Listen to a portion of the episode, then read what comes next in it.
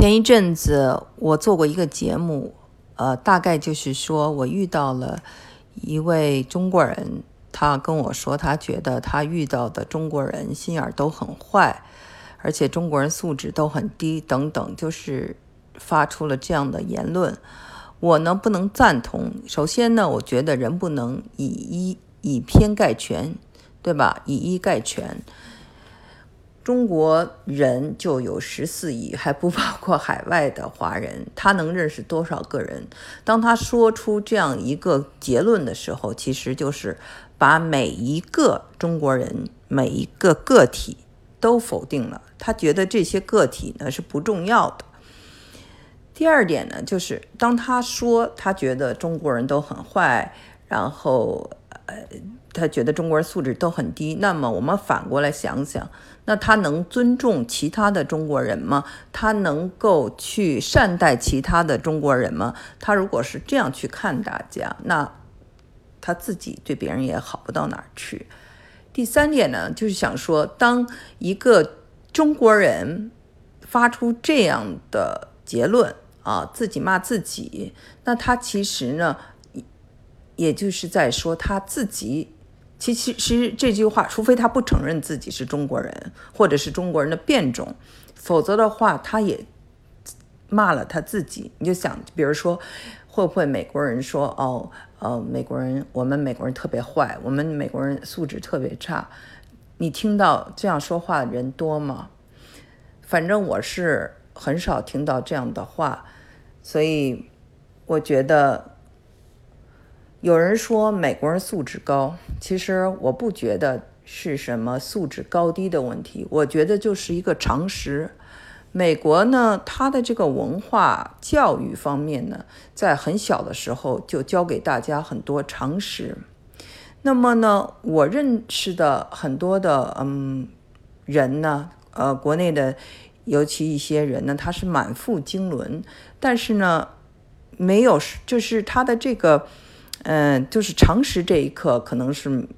在学校没有好好上，或者是学校上了像呃类似五讲四美三热爱这样的课呢，呃，他觉得流于形式没有学。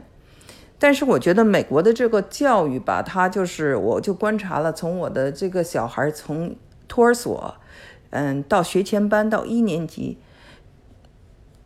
反复在讲，天天在讲。比如说，他们就做一个嗯小的手工课啊，就是叫做在食堂要注意什么。然后每人就做了这么一个英文叫做 lunch box，就是午餐盒。然后你打开这个午餐盒，里面就有啊贴的各种颜色的画。那这些画呢，就是教给大家说不要冲着大家嚷，嗯，在人说话的时候呢，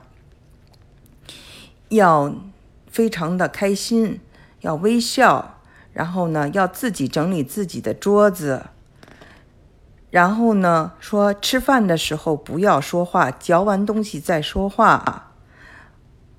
就是等非常粗浅的道理哈。我们知道，就是说这些道理呢，听起来很简单，但是在日常生活中其实是很重要的。嗯，美国人呢，他这个常识还体现在哪里？比如说。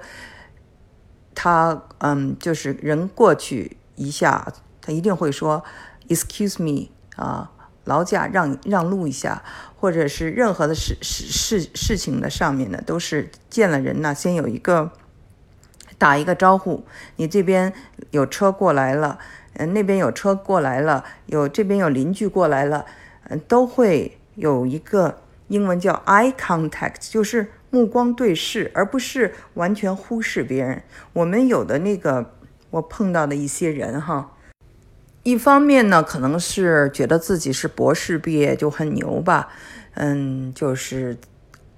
在这个美国哈，他就是见人都不打招呼。你看他进到不管是这种啊超市啊，还是啊进到这些，比如说中文学校啊。等等，你看到他呢，就是一个是就是不看别人，对周围的人就是像不存在一样，也不去跟别人打招呼，就管自己接送孩子或者买自己的东西。再一个呢，就是他可能生活呢压力比较大，总是眉头紧锁，就是面部表情啊不是很舒展。那么这种呢，其实在美国人虽然就说大家语言不同，可是从面部表情和你处理的方式，一些就是这种 body language 身体语言，就能对你做出一个判断。我就记得有一次我们去参加一个德州的 Renaissance Festival 文艺复兴节，就是这样一个父亲啊，态度嗯就是很凶，呃面部表情就是好像苦大仇深的。我们也能想象嘛，那个欲望达不到，然后或者梦想没有实现，可能正那儿不满意呢，然后跟着孩子一块走路，那旁边就有那个美国人就说：“哎，你高兴点，要不然你来这儿干嘛呢？”就在那儿吆喝他。所以我觉得这当时给我印象挺深的，嗯，我所指的这个常识就是跟人的一种，就是非常礼节性的、会非常肤浅的表面上要做到的一些工作，那么很多人呢就忽视了。再加上英文哈是一个非常讲究礼貌的语言，请这个词要经常用，还有就是说他非常喜欢用虚虚拟，呃，这个虚拟。的这种啊，Would you please 都是这样的啊，就是，呃，不是光是生硬的说 No I don't 或呃 Yes I want 这样说话是不可以的，就显得嗯非常的原始。所以他这个文化里呢，其实有是有一些不需要说出来的规矩，但是呢，小孩子从小都会明白。跟人，比如说见面哈，不会上下去打量人，也不会去那个使劲盯住一个人看，这些呢都是认为是非常的 intrusive，带有攻击性的、不礼貌的一种做法。但是我在国内社交场合，有时候还是挺高冷的社交场合，却经常会碰到人呢，他真的是根据你穿的衣服。上下打量你，上上下下打量你，而且他不不掩饰哈，然后就脑子里就在想，决定说怎么去对待你，是应该高傲的对待你，还应该是哦巴结你，等等，我不知道他们在脑子里想的是什么，但是在这个就是他上上下打量你的过程中，他不知道这这这在任何一个稍微就是有一些修养的人。看来都是非常粗鲁的。那么你在打量别人的时候，其实你已经成为一个笑话了。还有呢，就是问大家很多的问题，就是可能不是很熟悉的时候，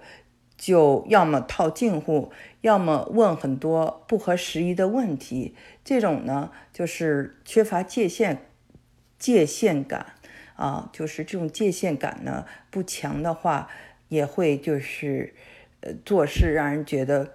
嗯，英文叫做 clueless，就是根本就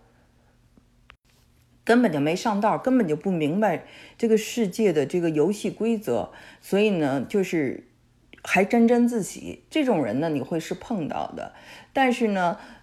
你能怪他吗？我觉得只是怪，就是说我们在这个教育里，其实应该多有一些这样的东西，大家自然就会改变。我觉得所谓素质教育不是快乐教育，也不是说嗯不讲究分数了。但是教育呢不应该完全是分数，像这种常识呢，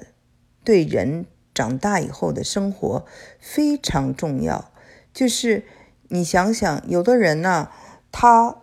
满腹经纶，或者他觉得他在公司里啊，就特别能干活，为什么还让人瞧不起？为什么还让人就是给他穿小鞋？为什么爬不上去？等等，其实啊，都跟两个字有关，就是小节。那么这种小节呢，就是美国的这个文化。和教育就是在很早时候就开始培养，所以你可以说哈，有人可以说美国人啊，很很多人都很肤浅，对世界了解的很少，或者是啊，根本就呃，就是只知道一点点的事情啊，就喜欢啊指手画脚。也许啊，这是有一定道理，就是说，嗯，我们在发现哈，美国人同同同龄人啊，年轻人对中国的了解，可能没有很多中国学生对美国的了解多，这是非常有可能的，而且据我们的观察，可能就是这样的。但同时呢，就是他的这个常识。基本常识，做人的基本常识，比如说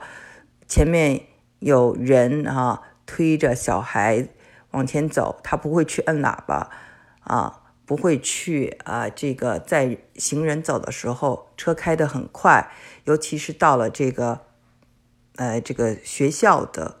这个靠近学校的这段路的时候，他们都不会把车开得很快。那么我就在那个国内时候遇到过哈，就是有的家长哈，就是他很着急去接孩子，就撞到了这种过马路刚放学的这个家长和小孩，还要打人家，这个事情就是我我亲眼看到的。所以这种事情呢，我觉得这种常识性的东西呢，他们呃都是已经呃在很小的这种。呃，我说了一年级时候都教了，那么一年级的小孩都已经有了一些这些知识。那么反观呢，我就说，呃，如果中国的教育有一些改革，那我觉得就应该是对啊这种常识多一些内容，而且呢是不是流于形式的？有很多人在学习做怎么做一个好公民的时候，他觉得嗨，这跟我没关。其实这跟你有关，你不招人待见，你在社会真的要吃很大的亏。你在工作上各方面、交友方面，甚至在你交女朋友、男朋友上面都会有问题的。所以千万不要忽视了这种所谓的小节。那就像我在美国啊，又真的是遇到不少这种，嗯，觉得自己挺有两把刷子的这种。啊，专业人士，可是他们确实是，就是美国的一些，啊，没有说出来的文化啊，没有说出来的一些约定俗成的社会习俗，他们都没有，就是可能是嗯，穿衣服啊，说话呀，嗯，就是很有些不合时宜，包括不愿意跟人打招呼啊，就是目光总是躲着躲着别人。呃，然后说话的时候缺乏一些礼貌，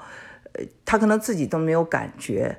嗯，那么这样的时候，他就更容易发牢骚啊，觉得在自己遇到社会不公啦，或遇到了一些事情的话，更容易发牢骚。其实有的时候呢，这个我说过，这个世界上其实人都很聪明，尤其是这个，你你已经在跟很多文化啊。打交道的这些美国人，他不管你是中国人，他管你是墨西哥人，管你是印度人，管你是白人，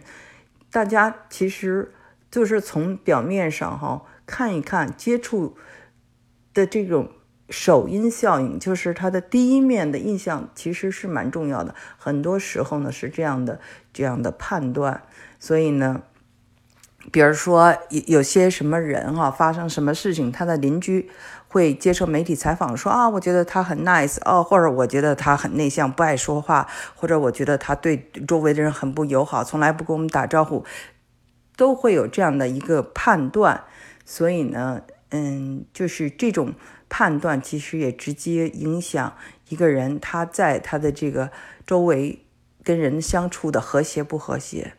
就是一个作用力和反作用力。你是怎么对待这个世界的，这个世界就是怎么对待你的。